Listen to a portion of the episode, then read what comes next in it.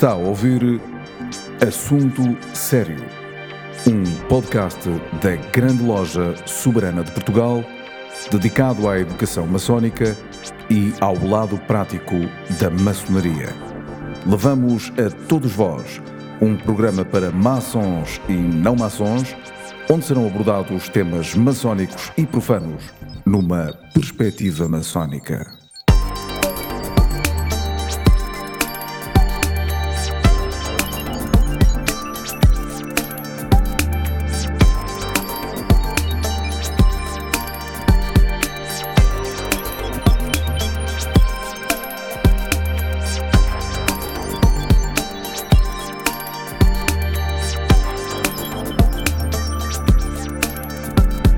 Este é um podcast da Grande Loja Soberana de Portugal.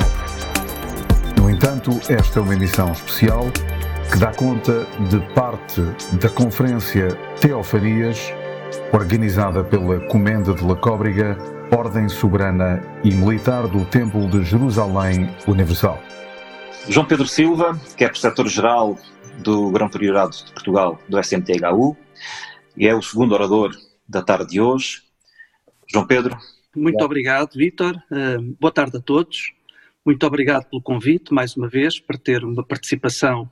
uh, nesta sessão. Um, o tema é teofanias. Eu aviso desde já que não tenho nenhuma tela para partilhar convosco, nenhuma apresentação, portanto, vou apenas contar-vos uma história, uh, começando precisamente por esse aspecto da história. Enfim, aqueles dos presentes que conhecem sabem que eu sou uh, um apaixonado e um estudioso da história de Portugal e, em particular, da história mítica de Portugal. E, de facto, na história de Portugal existem inúmeras teofanias uh, e a mim bastou-me tentar encontrar uma em particular para vos poder falar sobre ela e para vos poder contar esta história. Não é sequer a mais importante, sobre a mais importante eu tenho esperança de que possamos vir ouvir falar sobre ela um pouco mais à frente, que é aquela que, enfim, que determina o mito fundador do nosso país, mas como disse, a história de Portugal está repleta de, aparição, de aparições de Deus em momentos extraordinariamente importantes e providenciais nesta história, e portanto eu apenas tive que escolher outra,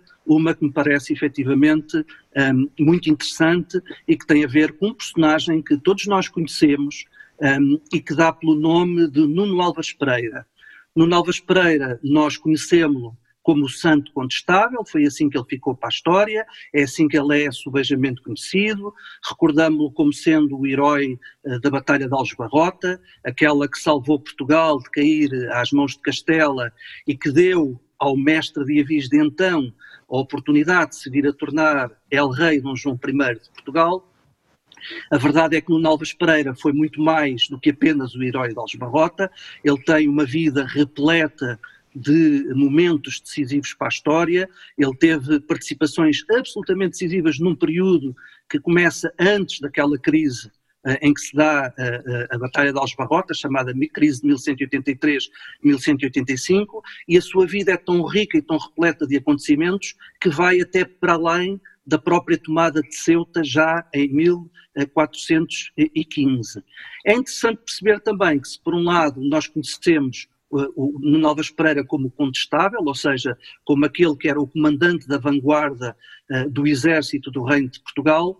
ele também ficou para a história como santo, uh, e ficou para a história como santo, não apenas por se ter tornado, já no final da sua vida,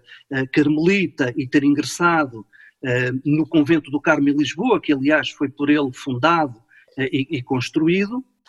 mas ao longo da sua vida e ao longo de todos estes episódios, ele tem vários encontros eh, místicos que são efetivamente conhecidos como encontros com Deus e que lhe deu a ele a oportunidade de se afirmar de forma decisiva e providencial nesses momentos da história. Também é interessante perceber, e talvez isso não seja do conhecimento de muitos, é que entre aquilo que é a sua uh, intervenção militar decisiva neste período da história e o final da sua vida, ele foi também um senhor, um, um, um forte senhor feudal, ele uh, era conhecido por ser o homem mais rico de Portugal depois do próprio rei,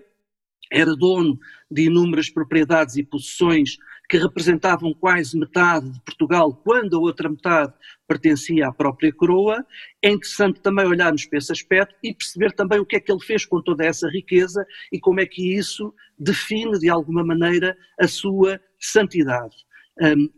para falarmos daquela teofania que eu acho que é talvez a mais interessante e a mais decisiva em todas aquelas situações em que o Nuno Alves Pereira sustentava ter frequentes conversas com Deus, hum, eu gostaria de falar um bocadinho sobre a vida dele e sobre a história dele, a riqueza da história dele, até chegar àquela famosa ocasião que se passa em plena Batalha de Valverde, uma das mais importantes, talvez até mais decisiva que a própria Batalha de Algesbarrota, em que ele tem um encontro com Deus, que é relatado nas crónicas de forma muito particular e que se acredita ter influenciado de forma decisiva o desfecho dessa, dessa batalha, e é sobre esse episódio que eu falarei nesta intervenção. Para isso, vamos então conhecer um pouco da história desta vida épica e preenchida que viveu, aquele que o próprio Fernando Pessoa definiu como o arquétipo do cavaleiro perfeito português, dedicando-lhe um verso muito bonito em plena mensagem, que o compara precisamente com o cavaleiro perfeito, o galaz das lentas arturianas. E diz Fernando Pessoa que a auréola te cerca, é a espada que volteando faz que o ar alto perca seu azul, negro e brando. Mas que espada é que, erguida, faz esse algo no céu, é Excalibur, a ungida, que o rei Artur te deu. Esperança consumada, São Portugal em ser, erga a luz da tua espada, para a estrada se ver. Ora bem, eh, temos então um contexto criado para perceber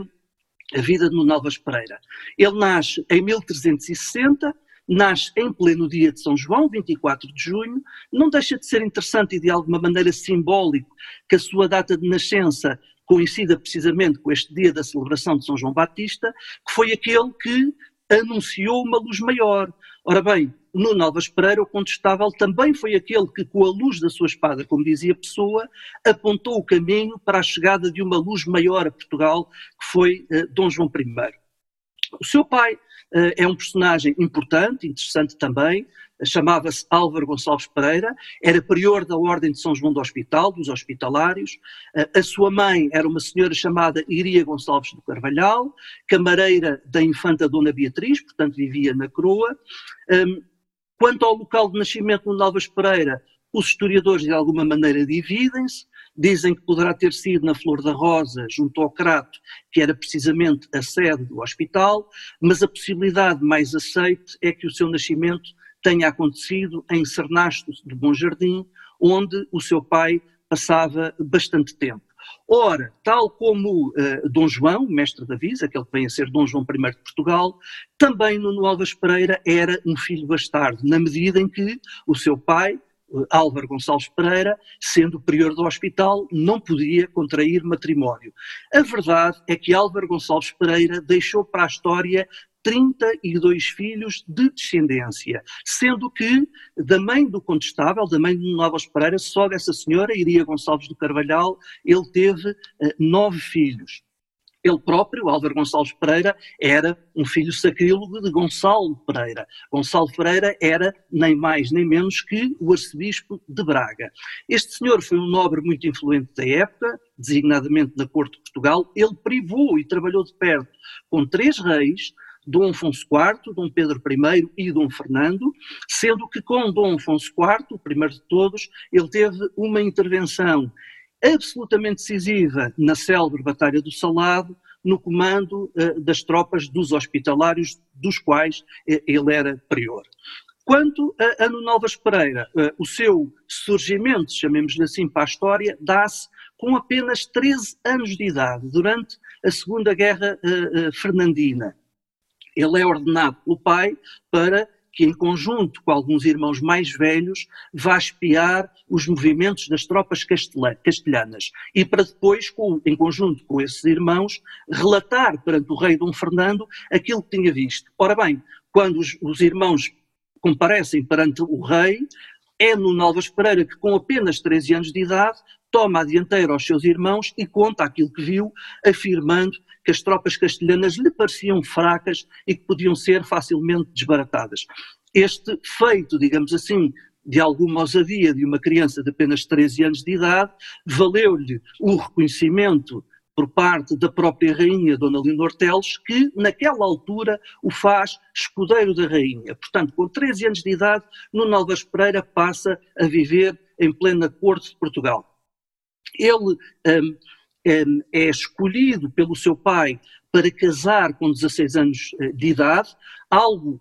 ao qual ele na altura resistiu, ele tinha a convicção de que a sua vida, a busca da perfeição enquanto cavaleiro pressupunha a manutenção de uma santidade que impediria que ele contraísse Uh, matrimónio para se manter casto e puro, mas a verdade é que ele acede ao pedido do pai e com 16 anos casa com uma senhora uh, viúva, uh, rica e de boa fama, chamada Dona Leonor de Alvim. Dona Leonor de Alvim dá-lhe três filhos,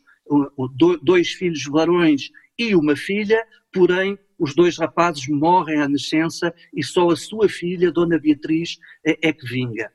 Um, em 1381, já durante a Terceira Guerra uh, Fernandina, com 21 anos de idade, um, ele é chamado a combater junto do seu irmão, Pedro Álvares Pereira, que foi quem sucedeu ao seu pai como prior do hospital. E chamado à defesa de Lisboa, ele decide, numa noite, por vontade própria e sem avisar rigorosamente ninguém, reunir um conjunto de outros eh, nobres eh, que o seguiam de alguma maneira e que, se, e que se encontravam junto deles, e vai arremeter sozinho contra uma força castelhana de tamanho extraordinariamente superior que normalmente assaltava os terrenos junto da Ponte de Alcântara, isto dá-se durante o episódio do cerco da Armada Castelhana a Lisboa, e havia alguns militares castelhanos que desembarcavam frequentemente em Alcântara, junto da chamada Ponte de Alcântara, e normalmente levavam a cabo saques e pilhagens nessa zona. Ora bem, Nuno Alves Pereira vai com este grupo de, de, de outros cavaleiros tentar combater nesse, nesse, nesse local. A verdade é que aqueles que iam com ele, quando observam a desproporção Uh, do número de, de, de, de, tropas perante o contingente castelhano retraem-se e, de alguma maneira, preferem ficar a observar à distância, mas Nuno Alves Pereira, destemido, lança-se sozinho a golpes de espada, ceifando muitos inimigos, até à altura em que a sua montada é, é ferida por uma flecha, tomba, deixando-o preso por uma perna. Eh, valeu-lhe, nesse momento, o socorro dos seus homens que, das duas uma, ou contagiados pela sua valentia, ou porventura envergonhados por terem ficado a observar à distância, acabam por ir em seu socorro e acabam por salvá-lo. A verdade é que este episódio é absolutamente decisivo para o começo de uma fama de grande valentia e de grande ousadia que Nuno Alves Pereira já exibia com uma, eh, uma idade eh, tão jovem. Isto junta-se a outro episódio que ocorre em pleno banquete de celebração do casamento da infanta Dona Beatriz, a filha única do rei Dom Fernando, com o rei de Castela de então, o rei Dom Juan I. Aliás, este é o casamento que está na origem da própria crise dinástica, porque o rei Dom Fernando não deixa nenhum filho varão, deixa apenas a infanta Dona Beatriz, e a infanta Dona Beatriz, sendo casada com o rei de Castela, leva a que Castela naturalmente reclame legitimidade sobre a coroa portuguesa. Este episódio acontece em plena celebração do casamento, tendo sido convidado a comparecer, uh, Nuno Alves Pereira, quando entra na tenda onde se realizava o banquete, encontra o lugar que lhe estava destinado a si próprio pelo protocolo ocupado por outras pessoas. Ele, obviamente, sente-se uh, extraordinariamente ofendido por esse facto e, sem sequer perder tempo com explicações, em pleno casamento da Infanta Real, derruba a mesa com um pontapé, à vista do próprio rei de Castela, e abandona a sala sem explicações. Uh, isto leva a que o próprio rei de Castela diga: Bom, uh, se tão nobre senhor fez isto é porque com certeza tinha razões para o fazer e, portanto, nem sequer é criticável, não o devemos criticar. Ele efetivamente tinha razão. Bom, a verdade é que ele, desde muito cedo, começa a construir esta auréola de grande ousadia e de grande valentia, associada também a uma convicção muito forte uh, das suas capacidades.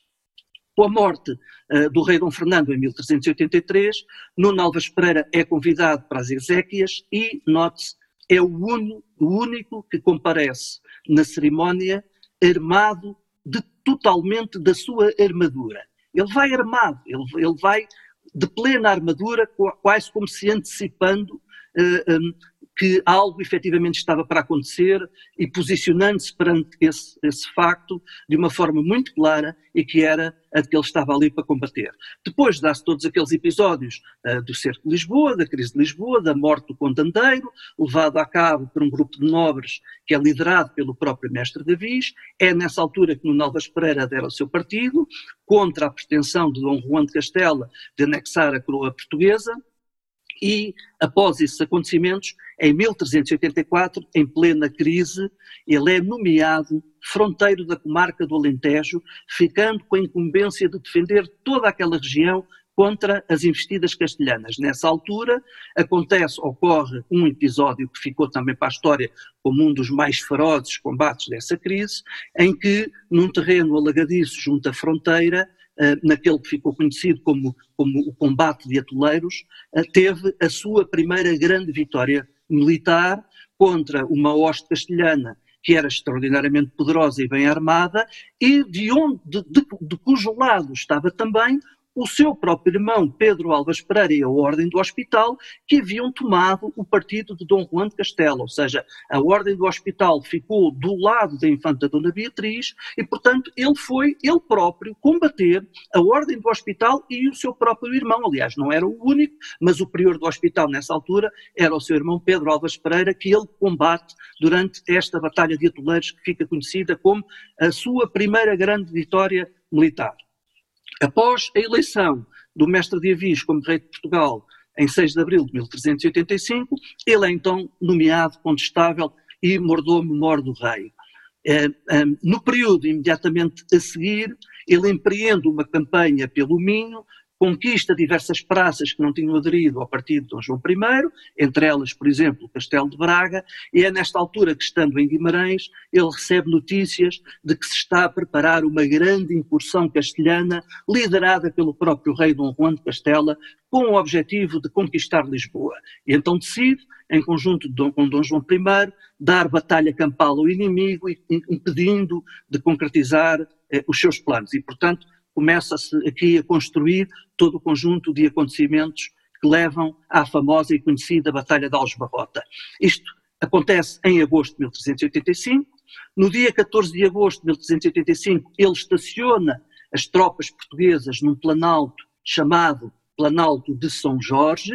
numa região que é compreendida entre Porto Mós e Leiria, que hoje todos sabemos onde é, e é aí que ele espera pela numerosa hoste castelhana que vem em marcha em direção a Lisboa, perdão, em direção a Santarém, para daí montar a sua plataforma de assalto a Lisboa. Nuno Alves Pereira faz aquilo que era, pelo qual era também conhecido relativamente à sua mestria militar, que é escolhe criteriosamente o terreno de forma a dar vantagem à hoste portuguesa e é aí que eh, ele vai dar combate ao inimigo. É interessante saber que diz a tradição, isto é um aspecto muito interessante e que se relaciona já um bocadinho com este tema das teofanias, que quando ele vinha de tomar a caminho de Algebarrota, foi atraído a um local chamado Cova da Iria, e que nesse local terá visto misteriosamente os cavalos do seu exército ajoelharem. Ora bem, este é precisamente o local onde, 532 anos mais tarde, se deu a aparição da Virgem Maria, naquele local que hoje conhecemos como Fátima. Bom, ele monta o seu dispositivo militar no tal Planalto de São Jorge. Quando a hoste castelhana os avista, percebem que têm de ultrapassar um inclinado declive com o sol de frente e declinam o convite para combater. Portanto, eles recusam combater no Naldas Pereira, ali naquele local, e então fazem uma coisa que é decidem contornar a posição portuguesa e retomar a mesma estrada onde seguiam em direção a Santarém, apenas um pouco mais à frente. Ora, no Naldas Pereira, a hoste portuguesa, bastou fazer meia volta. Portanto, eles basicamente limitaram-se a voltar-se ao contrário, avançaram dois quilómetros para sul, escolheram outra posição favorável sobre um estrangulamento natural do terreno, que por acaso era delimitado por duas linhas de água, e foi aí que aguardaram pela coluna castelhana. A batalha ocorre ao final da tarde, dia 15 de agosto de 1385. A coluna castelhana é muito extensa, muito longa, e, portanto, ao se alongar, é recebido naquele terreno afudilado pelos arqueiros ingleses que disparam sobre os flancos e é dizimada de frente pela vanguarda portuguesa. As alas portuguesas depois fazem uma coisa muito curiosa, que é rodeiam-na por trás e fecham-na naquilo que ficou para a história como a famosa tática do quadrado. É importante perceber que já na Batalha de Algebarrota são relatados vários eventos místicos associados a Nuno Alves Pereira que ele acreditava serem teofanias. Conta-se, por exemplo, que sempre que a luta ficava difícil, ele olhava para a sua bandeira, olhava para o seu estandarte e via o estandarte rodeado, cercado de pombas brancas. E essa visão dava-lhe ainda mais alento para defrontar as tropas inimigas. Bom, Concluída a Batalha de Algebarrota, todos conhecemos a história, portanto, Portugal e o rei Dom João I conseguem afirmar a sua independência. Ele efetivamente tem uma vida depois mais tranquila e já e mais descansada, mas em 1414, já com 54 anos, vai ser absolutamente fundamental no apoio a Dom João I na campanha de Ceuta. A campanha de Ceuta uh, passa-se em 1415. Desde logo porque é ele que ajuda Dom João I a traçar de alguma maneira uma estratégia de assalto àquela praça, mas também porque foi um dos últimos ocupantes do castelo de Ceuta a quem foi entregue a fortaleza. Ele é conhecido designadamente no episódio militar muito aguerrido, que foi a defesa da Porta de Fez, onde, em duros combates com os muçulmanos, eh, ele consegue permitir que o rei Dom João I e o seu filho, futuro rei Dom Duarte, se recolham a salvo no castelo à custa da valentia eh, pela forma como Nuno Alves Pereira, já com 54 anos, defende aquela posição. Bom, ao longo das diversas vitórias do seu percurso de vida, ele vai recebendo do rei Dom João I inúmeras doações, torna-se, como disse no início, o homem mais rico de Portugal eh, depois do próprio rei. Finda a Guerra de Castela, Nuno Alves Pereira era senhor de 18 lugares, mas é interessante perceber que, dono de tanta riqueza e de tanta propriedade, ele considera que não é, talvez, justo, merecedor de ficar com toda essa riqueza e vai reparti-la com os seus homens mais fiéis, com os cavaleiros mais fiéis que os rodeiam. Estamos a falar de Braga, Guimarães, Chave, Montalegre, Porto de Mós, Orém, Almada, Monte Moro Novo, Arraiolos, Évora Montes, Tremoz, Borba, Vila Viçosa, Sozel, Altar do Chão, Monsaraz, Portel e Lolé. Portanto, só para termos uma ideia da extensão daquilo que era hum, a propriedade, hum, o património de Nuno Alves Pereira. Ele usava o título de Conde de Barcelos e Orém, e contestável por El Rei, meu senhor de Portugal e dos Algarves. A verdade é que o poder que ele ganha com esta enorme rede de vassalos que vai construindo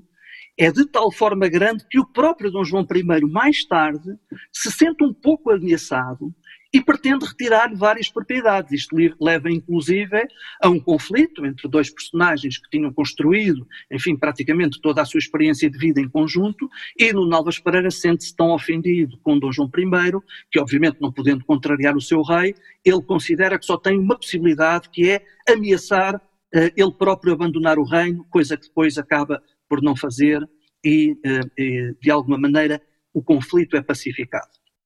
Ele dividiu sempre a sua muita riqueza com os seus homens mais fiéis, mas também com a sua filha e, em particular, com os seus netos. No caso da sua filha, Dona Beatriz, como tive a oportunidade de referir, única filha, ela vem a casar-se com um filho de Dom João I, um primeiro filho de Dom João I, um senhor chamado Dom Afonso, que por não ser filho uh, da rainha Dona Filipa de Lencastre não é considerado infante, porém este senhor, Dom Afonso, vem a ser o primeiro Duque de Bragança. E, portanto, do casamento do Duque de Bragança, filho do rei Dom João I, com a filha única de Nuno Alves Pereira, Dona Beatriz, que era só, digamos assim, o homem mais rico de Portugal depois do rei, naturalmente constrói-se um património vastíssimo, que é o património fundador daquela que é aquilo que conhecemos hoje como a Casa de Bragança e que foi desde logo um património muito extenso desde o início. Aproximamos-nos agora já uh, do final da sua vida, uh, referir que em 1422, quando tem já 62 anos de idade, ele decide desfazer-se de todo o património que possui. Ele tem um sonho de santidade para o seu fim de vida e considera que essa santidade não pode ser vivida na posse da quantidade de, de, de propriedades e de património que tem. Então desfaz-se de tudo. Desfaz-se tudo. E desfaz-se como? Ele vai legar todo o seu património aos seus netos, reservando apenas uma pequena parte com a qual ele vai financiar a construção do convento do Carmo, que manda erguer e que doa à ordem religiosa dos carmelitas. E é lá que vem a morrer em 1431, não sem antes assegurar que o rei Dom Duarte, na altura, já depois da morte de Dom João I, possa manter todas as honras, privilégios, liberdades, graças e mercês que o rei Dom João I tinha concedido ao dito mosteiro, ao convento do, do, do Carmo. Termino referindo, termino, enfim, esta questão da parte da história dele, referindo que após a sua morte é criado um culto e é criado um culto porque a aura de santidade que ele tem é tanta que são referidos inúmeros eh, relatos eh, de milagres que são feitos com terra que é colhida do seu túmulo. Isto é de tal maneira frequente haver pessoas em Romaria ao túmulo de Novas Pereira para colher bocadinhos de terra do seu túmulo, guardando-os como relíquias que depois davam origem à produção de milagres, designadamente a curas milagrosas que se geravam, que o rei Dom Duarte vê-se obrigado ele próprio a regular o acesso ao túmulo, porque senão, efetivamente, toda a terra seria levada mais cedo ou mais tarde, tal era, tal era a corrida que se fazia neste culto. Bom, a verdade é que santo, morrendo santo, a sua beatificação ocorre apenas em 1918, portanto já em, em pleno século XX, e a sua canonização só ocorre pelo Papa Bento XVI há bem pouco tempo atrás, em 2009. E agora vamos então falar da tal mais importante teofania de aquilo que ocorre em plena Batalha de Valverde.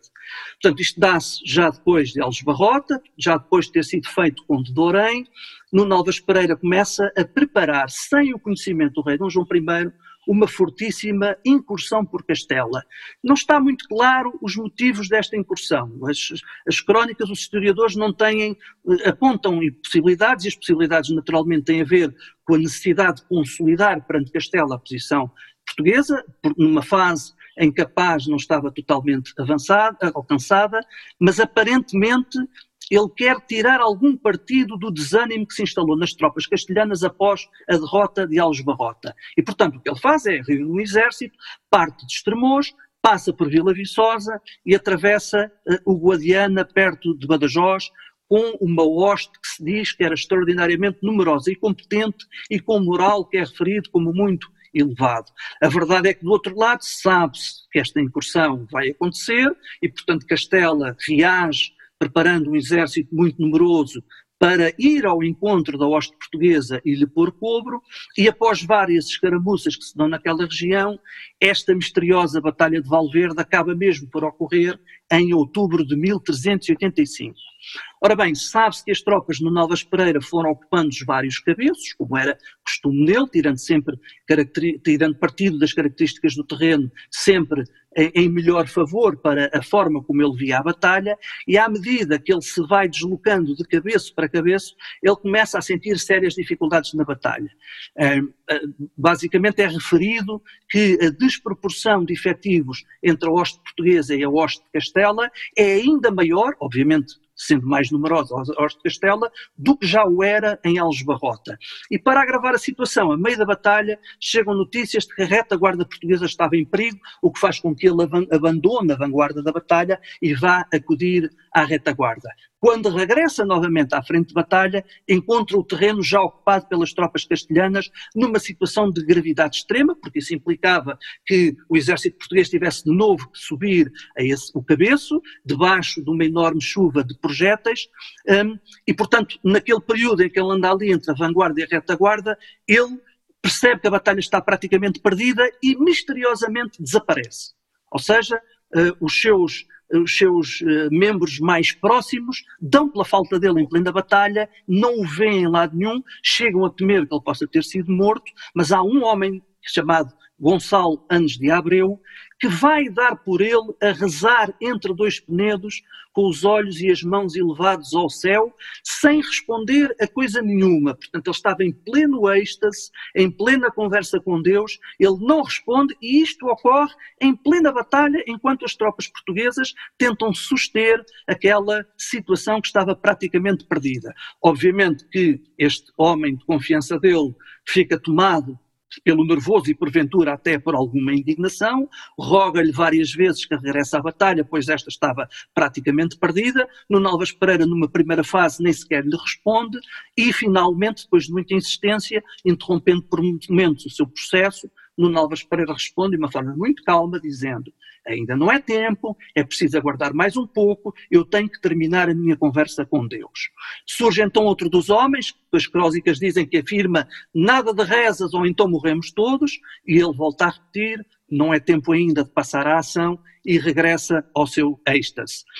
No qual fica até efetivamente ter chegado à conclusão que tinha acabado de ter a sua conversa com Deus e então aí sim, ele regressa ao campo de batalha, dando uma ordem misteriosa ao seu porta-bandeira, um senhor chamado Diogo Gil, ao qual ordena que coloque a, a, a, a sua bandeira o seu estandarte de forma absolutamente paralela aos estandartes de Castela. Terá sido essa a mensagem que ele recebeu para assegurar a vitória da hoste, da portuguesa. Bom, a verdade é que ele faz isto ainda perfeitamente a tempo de comandar uma feroz carga sobre as, sobre as tropas castelhanas, uh, leva a que os esquadrões inimigos sejam fendidos por este uh, vigoroso ataque e, enfim, tudo isto culmina mesmo com a vitória da hoste portuguesa numa altura em que a batalha estava praticamente perdida. E esta, efetivamente, fica para a história como a teofadia mais importante que viveu no Novas Pereira. De referir, como curiosidade, nesta batalha foi morto, foi morto o mestre da Ordem de Santiago, a Ordem de Santiago teve sempre do lado do partido castelhano, foram também mortos outros grandes de Castela e diz a crónica do Condestable que este combate foi travado durante dois dias, portanto todo este conjunto de acontecimentos levaram dois dias de sol a sol. E foi assim então que no pleno encontro de Nuno Alves Pereira com Deus, eh, em, no campo de batalha de Valverde, foi ganha pelos portugueses eh, esta uh, feroz batalha. A guerra só terminaria em 1393. Durante este tempo todo, no Novas Pereira teve em todas as batalhas, todos os cercos e todas as conquistas, consolidou a posição portuguesa e deu, efetivamente, a Dom João I a oportunidade de, seguro da sua autonomia, iniciar a dinastia de Avis, que tão bem conhecemos e que tão decisiva foi para a história de Portugal. Enfim, e basicamente era isto que tinha para vos contar. Termino efetivamente dizendo que no Alves Pereira, o cavaleiro perfeito, fica para a história como o herói providencial que, através dos seus feitos fantásticos, defendeu Portugal e se libertou ele próprio do lei da morte, tornando-se imortal, como tão bem caracterizado está no pórtico da Rua Augusta, em plena Praça de Comércio em Lisboa. Era isto que tinha para vos contar. Muito obrigado a todos.